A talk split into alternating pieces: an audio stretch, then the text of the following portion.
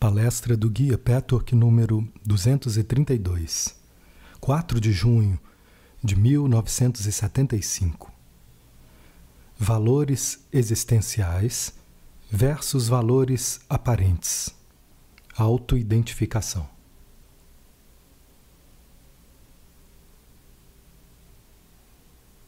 Saudações e bênçãos divinas para todos vocês, queridíssimos amigos.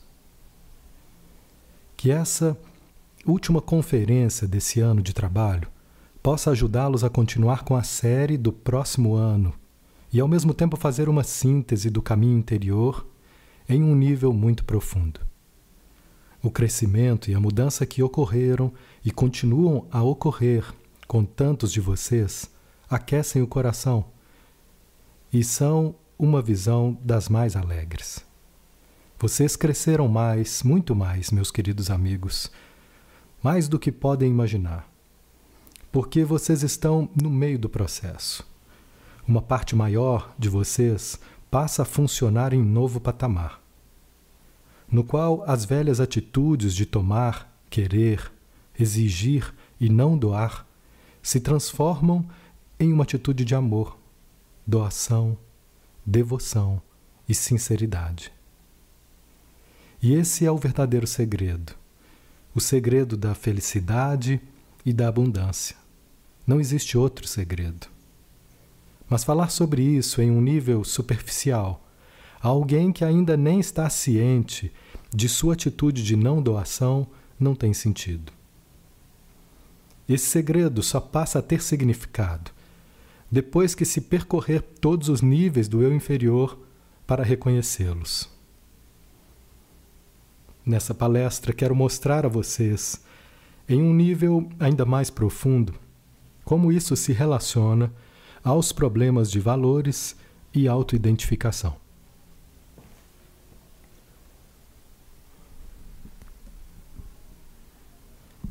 Existem basicamente dois sistemas de valores pelos quais um ser humano é regido e com os quais ele opera. Um é o valor existencial e outro é o valor de aparência. Até agora falamos sobre eles de uma maneira mais rápida e superficial. No entanto, tentarei mostrar nessa palestra as ramificações desses dois sistemas de valores. A maioria dos seres humanos opera no nível dos valores de aparência. Eu diria que somente os mais evoluídos que já passaram por um longo caminho de autopurificação e transformação, atuam de acordo com valores reais, pela coisa em si, e não em função da aparência aos olhos dos outros.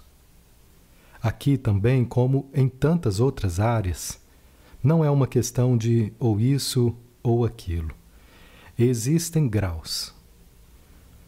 Uma pessoa pode atuar em algumas áreas de sua vida com valores verdadeiros, e em outras áreas estar presa à importância das aparências.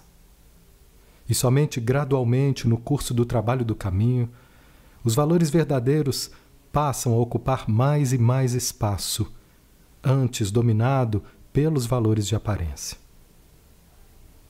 Primeiramente, antes desse longo caminho ser empreendido, e por algum tempo depois, o ser humano atua, na maioria das áreas, em função dos valores de aparência. Agora, vejamos a diferença. Os valores de aparência sempre visam a impressão causada nos outros. Eles podem se manifestar de forma mais grosseira. É o caso de quem visa a aprovação dos outros e trai sua verdade para impressionar ou fazer com que os outros tenham o tenham na mais alta conta. Isso pode ser bem óbvio e patente, mas também pode ser bem sutil e dissimulado e não tão fácil de detectar.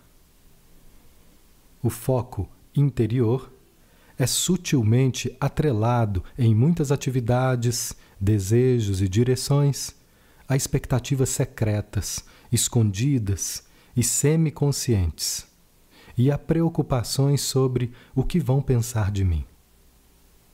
O medo de que os outros tenham reações negativas causa uma imensa ansiedade. Assim, o sistema de valores de aparência é traiçoeiro e venenoso. É muito mais perigoso do que pode aparentar, meus amigos, porque ele realmente separa a pessoa de sua realidade interior, de seu eu superior, da verdade da situação e da sinceridade do seu envolvimento e investimento. Nem é preciso chamar atenção para o grande número de resultados futuros, na maioria danosos, que isso pode causar.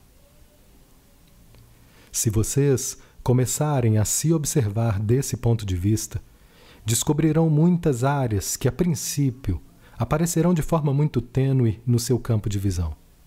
Mas quando vocês se tornarem mais consciente delas, quando se sintonizarem nelas, verão que elas não são tão tênues e que o sistema de valores de aparência, comparado ao sistema da existência, faz toda a diferença do mundo. Os valores de aparência, por mais fortes e aparentemente amorosos e criativos que sejam, o esforço e a meta sempre conotam insinceridade, porque essa ação visa um efeito, ou diretamente através da atividade, ou com o objetivo de conseguir poder e dinheiro pelo simples desejo de provar seus valores.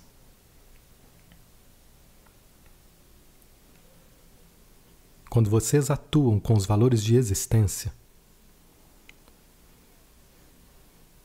isso significa que vocês fazem o que fazem pela coisa em si pelo bem da verdade da área particular em questão, pelo bem da existência.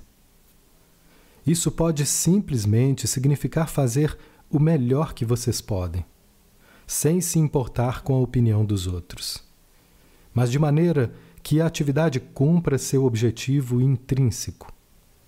Ou pode significar que aquele ato ou esforço são uma oferenda a Deus, uma contribuição de amor, beleza, boa vontade, conforto. Alguma coisa construtiva para o mundo, para outra pessoa, também sem se importar com a opinião dos outros, ou mesmo sem que eles percebam o esforço e o efeito. Não faz diferença se se trata de uma importante contribuição humanitária, uma obra de arte, um projeto científico ou a menor, a mais insignificante tarefa diária.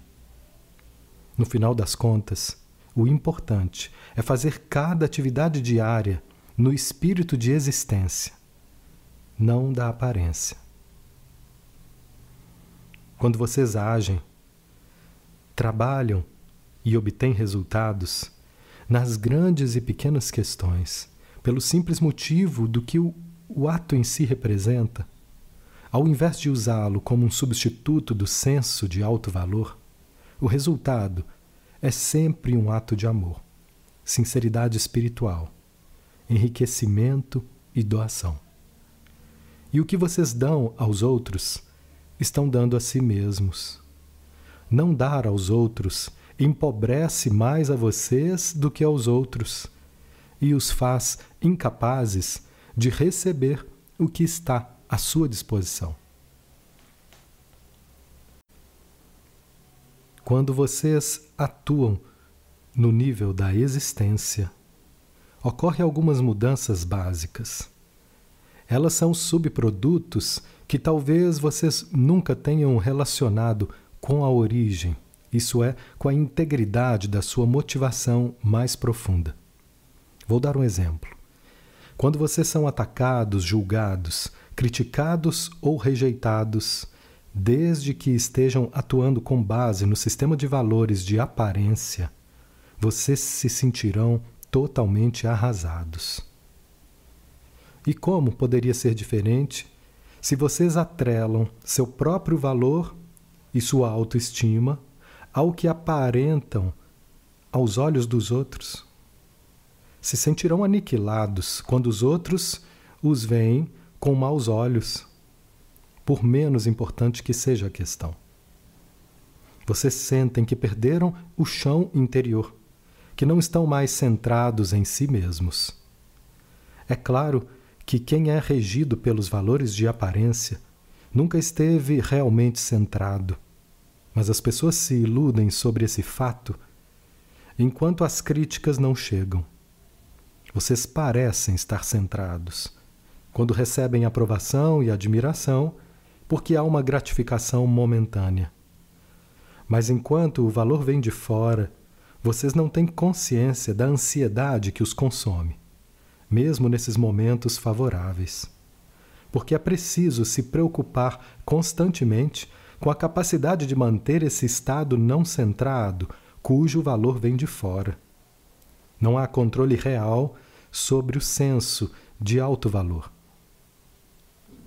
Por outro lado, atuar com base nos valores de existência dá maior segurança interior. Isso não quer dizer que julgamentos hostis, injustiças e a intenção de desvalorizar não vão machucar.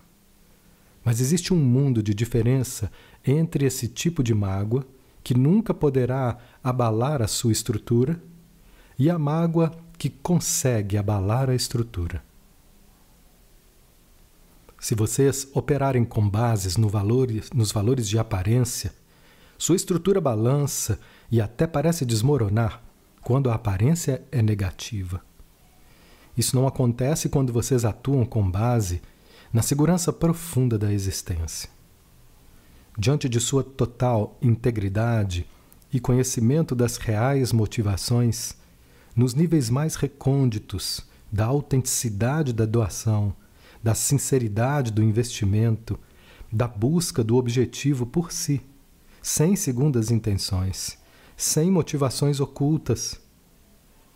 Nesse caso, a segurança no seu próprio valor vai estar tão enraizada na realidade que não importam, não importa como vocês estejam sendo julgados e o quanto isso possa magoá-los, vocês sentem a verdade inabalável da sua essência. Nessas circunstâncias, o senso do próprio valor não depende da opinião dos outros, do fato deles conhecerem seus pontos fortes e ignorarem seus pontos fracos. Isso cria uma centralização, uma segurança, uma consciência de seus valores eternos, que não pode ser traduzida em palavras.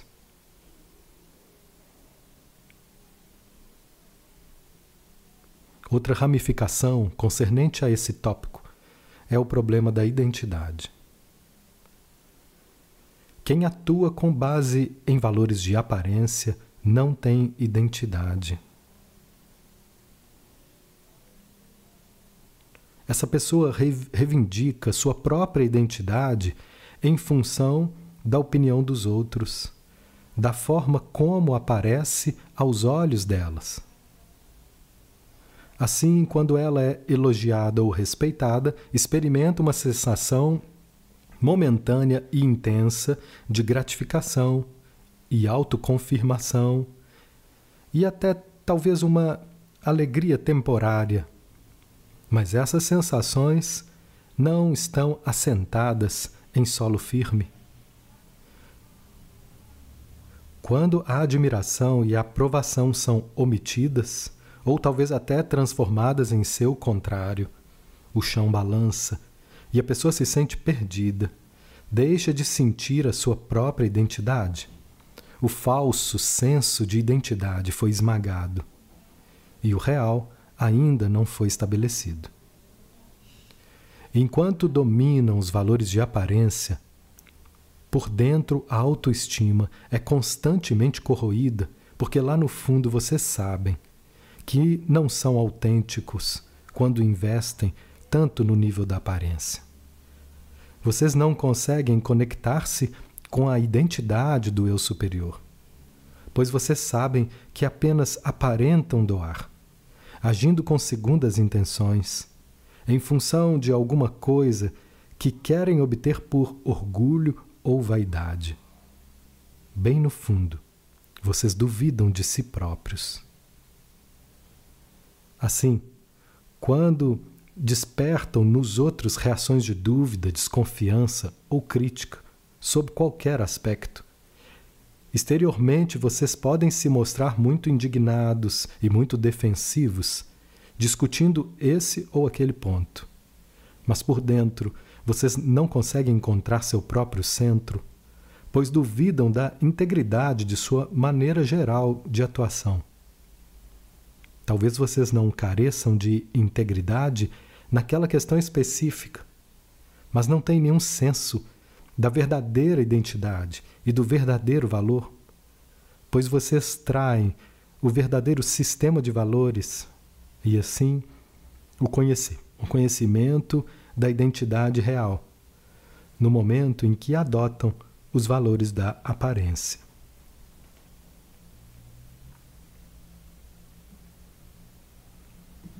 Outro aspecto dessas duas possibilidades de sistema de valores, que constitui uma identidade geral e constante em relação a vocês mesmos e em relação à vida, é a capacidade de perceber a verdade nos outros. Esse é um aspecto muito profundo e importante dessa questão. Procurem ir além das simples palavras que de alguma forma ou de outra vocês me ouviram dizer anteriormente. Quando, na sua forma de doar e de atuar, vocês operam com um espírito de profundo e sincero compromisso. Todos os seus atos representam um investimento irrestrito das suas melhores faculdades. Mas quando esse espírito está ausente e os valores da aparência dominam, vocês não têm como saber se estão certos ou errados, se os outros estão certos ou errados. Até que ponto vocês estão certos ou errados, ou os outros estão certos ou errados? Em que área particular vocês estariam certos e o outro errado? Em que área em especial vocês estão errados e o outro certo? Todas essas são perguntas que atormentam vocês, embora talvez consigam recusar a consciência delas, pois, infelizmente, vocês conseguem negar a si mesmos a consciência de que os valores da aparência sabotam a integridade de cada um. Essas negativas são a verdadeira causa da confusão e criam uma névoa que envolve essas questões e perguntas. Quando vocês precisam de clareza para saberem quem são. Assim vocês se debatem. Vocês procedem por tentativa e erro, mas não de um modo saudável. Vocês estão realmente confusos, perturbados, e a luta é dolorosa, porque mascara a falta de segurança interior. que só pode resultar da profunda sinceridade de compromisso e doação. Essa falta de doação e compromisso consome as entranhas psíquicas, por assim dizer. Deixa vocês em dúvida sobre tudo o que fazem, sobre tudo o que pensam. Talvez vocês acabem exibindo uma segurança frágil e artificial que não está assentada na autoestima sólida e profunda. A procura por tentativa e erro que é saudável, que é necessária, que é o caminho para a segurança, assume uma forma muito diferente. Dá uma sensação diferente. Não precisa ser encoberta.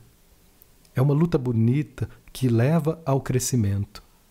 Aqui só posso falar de sutilezas e insinuar a diferença na experiência pessoal pois as palavras não conseguem transmitir a enorme diferença que existe entre a mágoa por ser julgado injustamente e que leva à perda do ser, e a mágoa que destrói.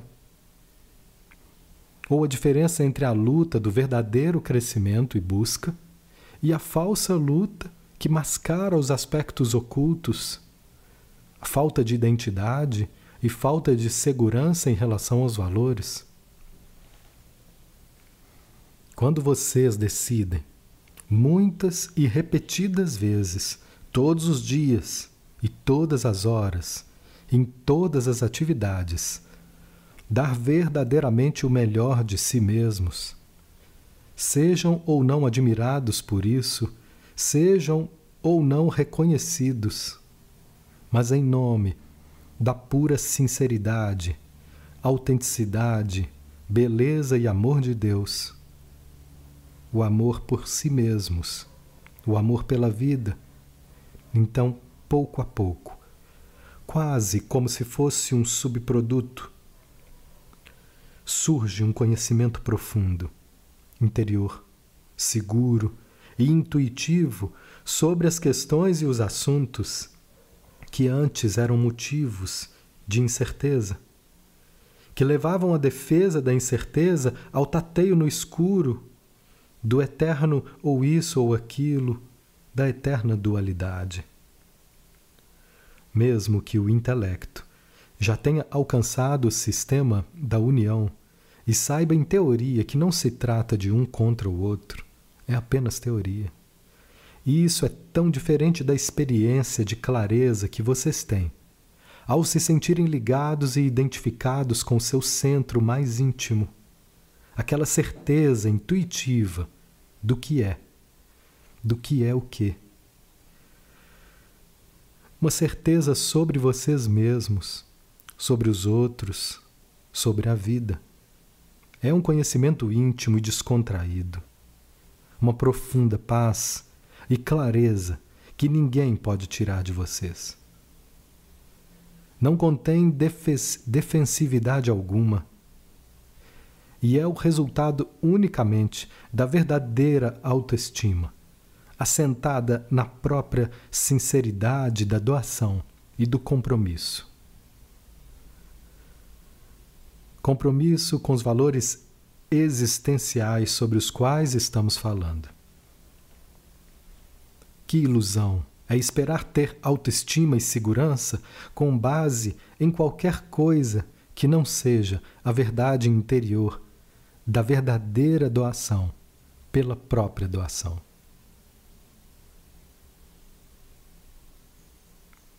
Mas um aspecto desses dois sistemas de valores é saber o que vocês querem de fato. Se vocês não conhecem o seu eu superior, se estiverem desligados dele e não conseguirem se identificar com ele, se toda a energia de vocês estiver canalizada para outros valores da aparência, e assim vocês não tiverem um centro, como seria possível saber o que vocês querem? Tudo é colorido e determinado pelos valores da aparência. Se a aparência aos olhos dos outros tiver prioridade sobre o que vocês querem, talvez vocês nem se permitam saber o que querem. Porque se o que vocês querem é capaz de diminuir o respeito e a estima aos olhos dos outros, pode parecer preferível para vocês se convencerem a querer o que vocês deveriam querer, ou seja, o que vocês acham que granjearia elogios e admiração. Assim, quando a base são os valores de aparência, vocês fazem um grande investimento interior para não ter o que vocês desejam, o que pode ser o seu destino, o que é o seu verdadeiro potencial, a sua verdadeira realização, seu verdadeiro anseio. Vocês se adaptam aos valores da aparência que tomaram emprestado para usar como seu próprio sistema. E, naturalmente, existem muitos sistemas de aparência, enquanto só existe um valor de existência no que diz respeito ao eu superior. Sendo individual como é, com todas as infinitas variedades de autoexpressão de todos os eu superiores, o valor existencial jamais pode interferir no sistema de valor do eu superior de outra pessoa. Nunca pode haver um conflito entre os valores existenciais de uma pessoa e os valores existenciais de outra. Quando surge um conflito, pelo menos uma delas está presa ao nível da aparência, possivelmente sem o saber. Apenas o profundo autoexame pode dar a resposta. Mas as expressões variam constantemente e de muitas formas, de muitas e maravilhosas formas. Ao contrário, os valores de aparência interferem um no outro e são ao mesmo tempo, ao mesmo tempo duros, rígidos, uniformes, na conformidade e na monotonia.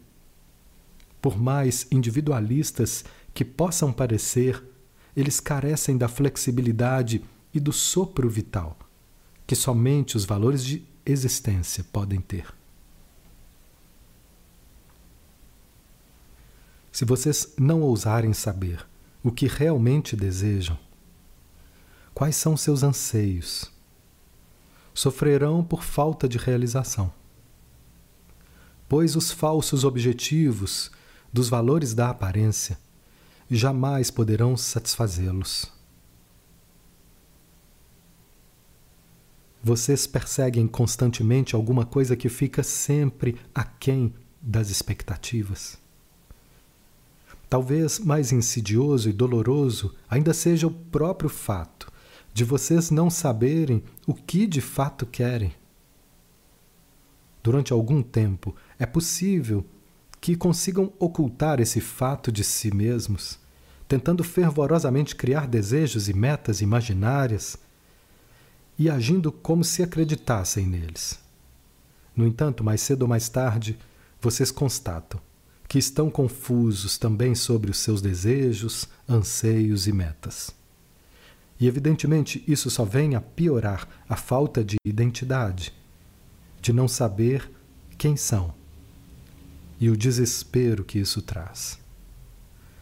Os valores da aparência sempre, enquanto forem adotados, apartam vocês dos verdadeiros desejos, do conhecimento do que vocês são de sua essência, na expressão, no rumo, na autoexpressão, nos talentos, nas preferências, nas opiniões, na filosofia, nos verdadeiros sentimentos, no estilo de vida, nas potencialidades a desenvolver, nas tendências gerais de vida, bem como nas pequenas decisões do dia a dia. As decisões sobre o que fazer e o que não fazer, sobre as questões mais corriqueiras, bem como sobre o rumo geral da vida, são sempre determinadas pela base de operação, os valores da vida ou os valores da existência. Assim vocês nu nunca sabem de fato o que realmente são e o que realmente querem enquanto são regidos e poluídos pelos valores da aparência. Vocês tomam emprestado um desejo imaginado que se encaixa no sistema de valor de aparência que adotaram. E quando chegam ao fim, naturalmente estão vazios. Não é de espantar que seja uma decepção mesmo que vocês tenham êxito com um tremendo dispêndio de energia. Esse enorme esforço só é necessário porque o seu sistema de energia funciona em oposição ao verdadeiro eu superior, à realidade, ao que vocês realmente são. Assim, surge o desespero e a noção de futilidade e desesperança com a vida. Vocês pensam Fiz tudo isso, investi tanto, tentei com tanto empenho, me esforcei tanto para conseguir isso e aquilo, e estou insatisfeito, estou vazio, não sei nem mesmo quem sou de verdade, para que serve tudo isso. Isso acontece independentemente da pessoa ter êxito nas falsas metas do sistema de valores da aparência.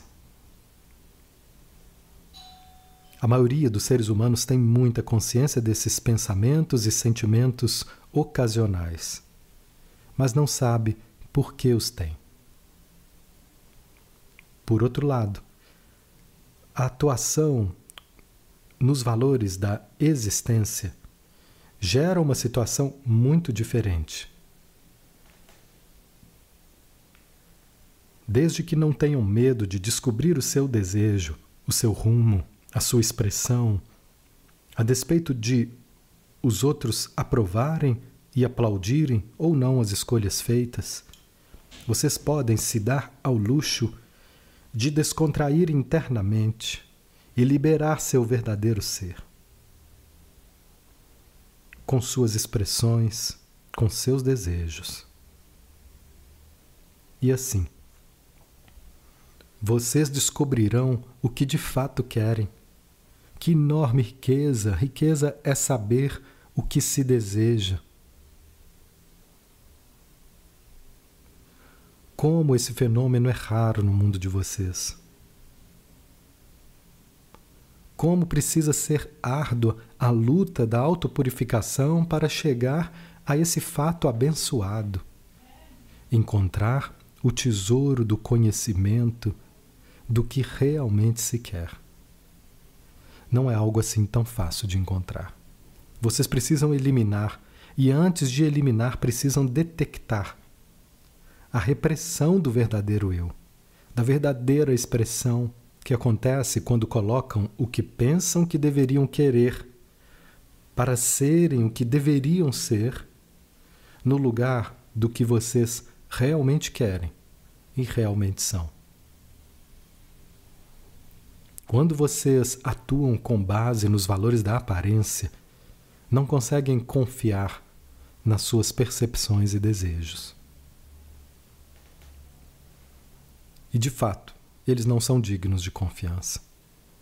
Muitas e muitas vezes as percepções e os desejos são maculados pela falsidade do sistema de valor da aparência, com a qual com o qual vocês vivem e o que os desorienta. Assim, vocês colocam continuamente em dúvida o que percebem e desejam. Alguma coisa pode ser desejável e vocês nem sabem. É certo? É bom? Sou eu? Será que estou errado em querer isso? Está além das minhas capacidades? Vocês derrapam, não sabem. A coisa foi embora.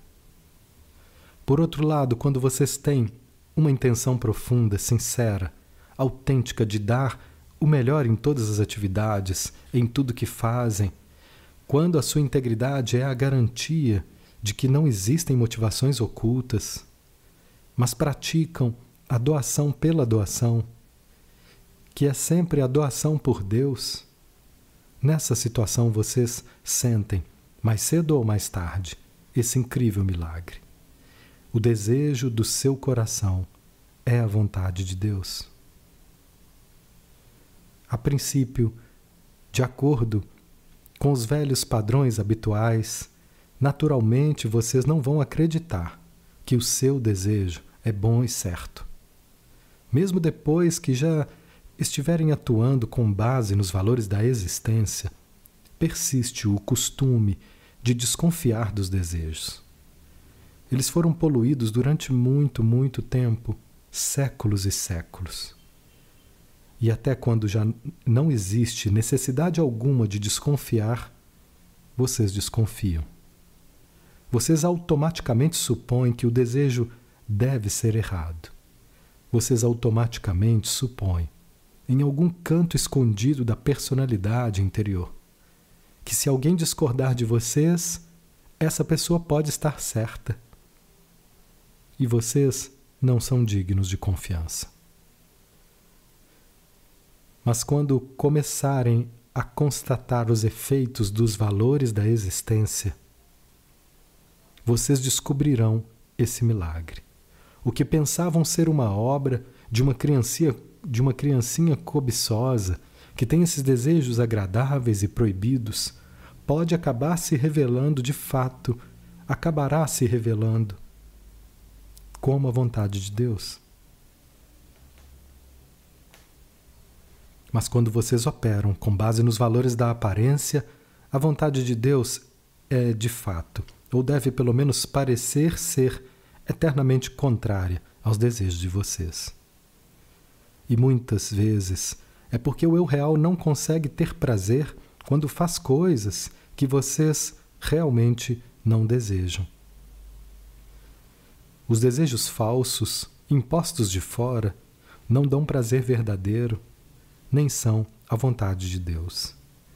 Eles são ditados pelos valores da aparência.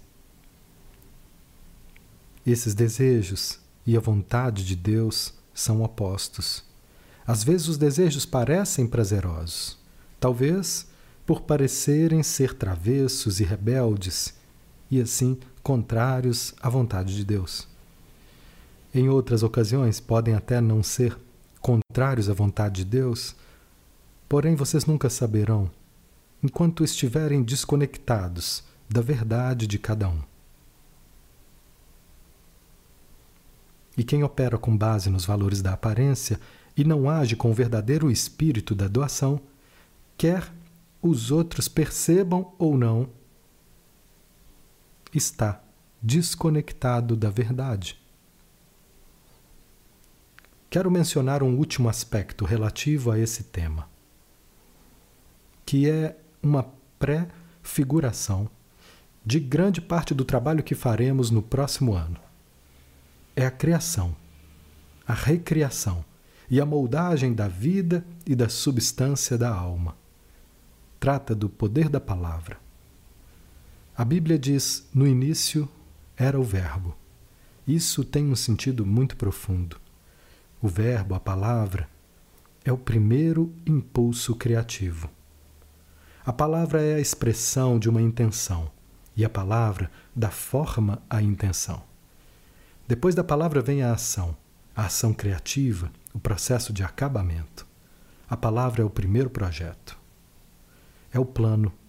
A palavra tem um enorme poder, seja ela pronunciada em voz alta, dita em silêncio pela voz interior afirmativa e decisiva. A palavra é o cinzel. É um instrumento com o qual vocês moldam e dão forma à substância da alma que habita em vocês e na qual, ao mesmo tempo, vocês habitam. Ela os rodeia e, da mesma forma, os penetra. Assim, todo pensamento, Toda intenção é um poderoso agente. Da singeleza de propósito, da atitude isenta de conflito por trás da palavra enunciada, vem o poder criativo. Agora vocês possam ver, com muita facilidade, que quando operam com base nos valores da aparência e, consequentemente, estão desconectados da verdade, do verdadeiro ser, dos valores reais, da verdade de qualquer questão momentânea, da verdade dos seus desejos reais, desejos legítimos, vocês estão desconectados do conhecimento do seu eu Deus. Nesse caso, existem também necessariamente muitos planos conflitantes. A palavra de vocês, enunciada verbalmente ou em pensamento, não pode ter força. Não tem poder e a clareza que precisa para criar. Existem tantos pensamentos, desejos, sentimentos e intenções em conflitos que ocorre uma perpétua oscilação de ações que interferem umas nas outras, derrotam umas às outras e geram um curto-circuito. Também existem muita agitação oriunda desses planos conflitantes, da incerteza e da confusão, que também criam uma espécie de efeito iluminador no nível das energias, porém de uma forma destrutiva que leva ao fracasso. Assim, a palavra não tem poder verdadeiro. O verdadeiro poder está na ausência de conflitos, na unicidade e na integridade do que é enunciado. Sentimentos, desejos, conceitos, percepções, conhecimento, precisam formar uma única corrente de energia fundida, compatível, coesa. Aí então O poder da palavra é enorme. E não importa o que vocês criem com a palavra com primeiro, como primeiro agente da criação, ela precisa assumir forma e feitio. Quando vocês encontrarem dificuldade no que criarem, olhem para essa desordem nos, nos vários níveis de pensamento e sentimento, para as contradições, e vejam como isso decorre do nível de aparência no qual vocês operam. Ao verem isso, vocês estão avançando um passo no caminho do compromisso com os valores da existência. Não apenas no sentido geral e filosófico, mas no sentido específico, em todos os atos da vida cotidiana que vocês praticarem, bem como no rumo geral da vida. E se vocês ainda não sabem qual é esse rumo geral, podem usar o sistema de valores da existência. Enquanto vocês tatearem, perguntarem e esperarem receptivamente a resposta. Isso também é seguir os valores da existência. Essa é a luta que produz vida e luz, ao invés de caos e confusão. Também vamos tratar no futuro de outros aspectos do poder da palavra. A palavra que vocês dizem, a palavra que pensam e a influência que vocês exercem com toda palavra, dita ou pensada. Porque vocês subestimam o poder que têm quando perdem a confiança em si ao operarem com os valores da aparência. Nessa situação, vocês pensam tão mal de si mesmos que nem podem avaliar o poder que têm as suas emanações, expressões e atitudes. Elas podem ferir, podem influenciar, podem prejudicar, mas também podem curar, podem ajudar e podem produzir vida. Se vocês acham que não são nada, mesmo enquanto ainda estão no erro e na falta de integridade dos valores da aparência, vocês estão insultando uma manifestação intrinsecamente divina. Esta é mais uma prova de que vocês são unos com tudo que existe. Se vocês se insultarem por subestimarem a si mesmos e ao seu poder, necessariamente irão ferir, prejudicar e insultar os outros. É muito falso imaginar que quem pensa tão mal de si mesmo é humilde e bom. Esse é um dos muitos equívocos dualistas que permeiam o mundo de vocês. Equipara-se a autodesvalorização, equipara-se autodesvalorização à humildade, e bondade e alto valor a orgulho e arrogância. Nada poderia estar mais distante da verdade. Porque quem conhece o próprio valor e o próprio poder e respeita esse valor, não importa o que faça agora e não importa onde esteja agora, tem consideração pelos outros e valoriza os outros. Assim, não há possibilidade de uma pessoa desvalorizar a si mesma e valorizar os outros, ou vice-versa. Essa é mais uma prova, como eu dizia, da ilusão de que vocês e os outros são separados. Tudo é um. Tudo é um. São apenas palavras, mas se vocês refletirem profundamente nelas, nos termos do que falei nessa palestra, entenderão seu significado. Bênçãos para todos vocês, meus muito queridos continuem prosseguindo em direção ao centro de luz da raça humana, ao seu ser mais íntimo, que é o ser mais íntimo de tudo que existe, que sempre existiu e sempre existirá. Alegria e bênçãos.